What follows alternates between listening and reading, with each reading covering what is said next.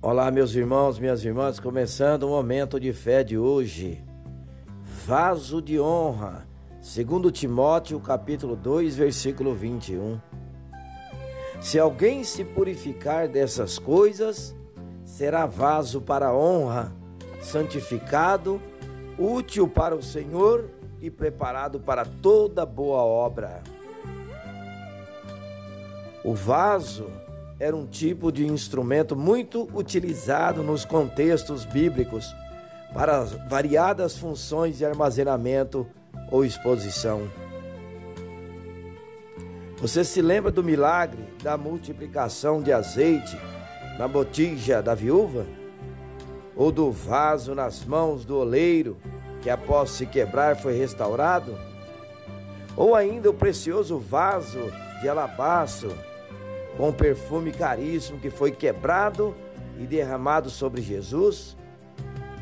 Há várias outras ocorrências em que esse simples utensílio aparece nos mostrando a importância da sua utilidade.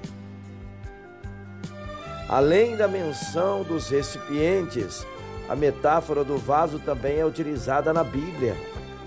Este texto Paulo orienta Timóteo sobre os vasos de honra e desonra na casa de Deus.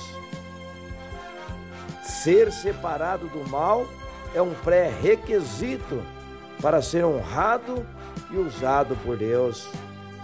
A purificação do mal, dos falsos ensinamentos, das contendas e conversações inúteis é fundamental para pessoas que querem ser vasos de honra para Deus.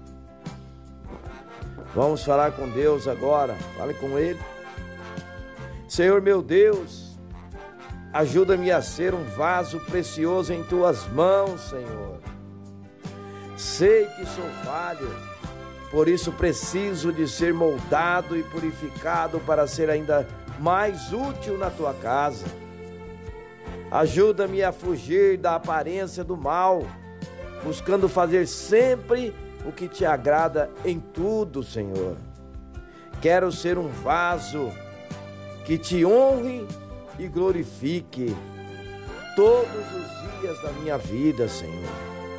Em nome de Jesus, te peço e te agradeço por essas coisas e que assim seja. Amém.